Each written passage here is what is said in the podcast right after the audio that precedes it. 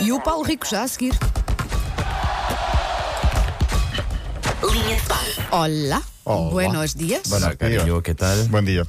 Ah, temos uma grande história para Então, contar. qual é? Ah, porque eu sou assim. Olha, tens 5 minutos, é o máximo que Ok. eu estou. Se for assim muito grande, não contas. Sim, pronto. É muito grande.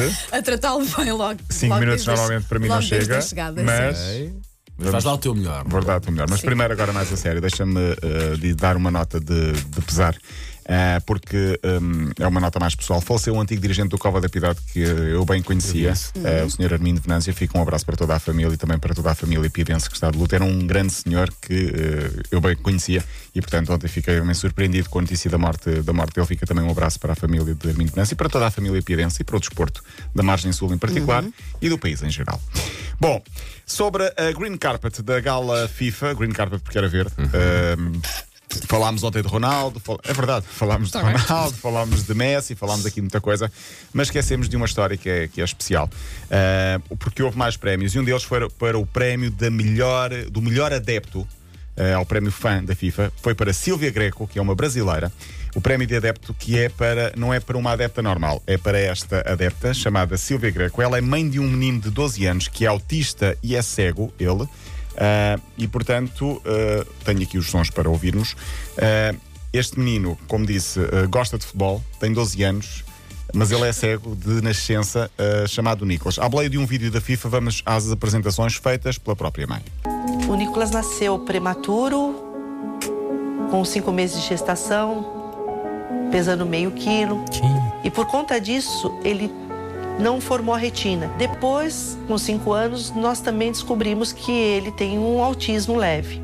E pronto, este menino cego em casa tem uma vida muito pacata, muito Mas, sossegada. mas deixa-me só dizer, mas Sim. está cá, que grande lutador. Que grande lutador. Sim, sim, meio Caramba. quilo, meio quilo. Caramba. Há algo que consegue transformar este menino. Vamos ouvir.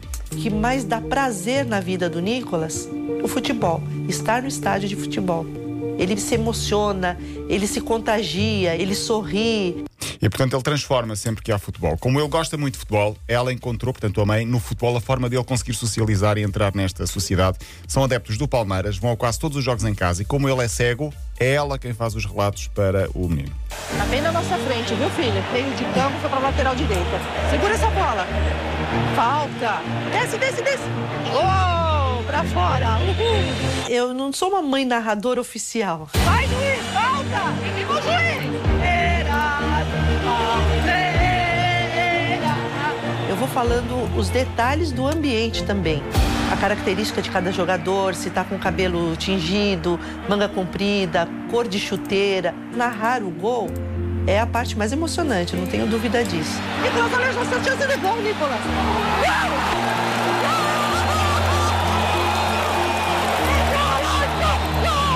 Lá no estádio é E pronto, ela vai fazendo o relato para, para o filho. Eu que é quero esta cego. senhora a fazer relatos na rádio para toda a gente. Paulo Rico, isto É, não se é. faz. tá? Deixaste-me aqui com um nó na garganta. É a missão, ela diz que a missão é transformar a vida do filho em Isto é algo muito- melhor. isto é muito bonito mesmo. Mesmo perante todas as adversidades, e por isso fica um apelo para todas as mães. as outras mães que também tenham filhos com deficiência, elas fossem à luta.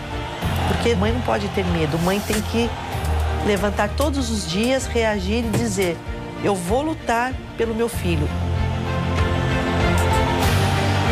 Ser mãe, para mim, é a melhor coisa do mundo. É coração, é alma, é vida, é tudo.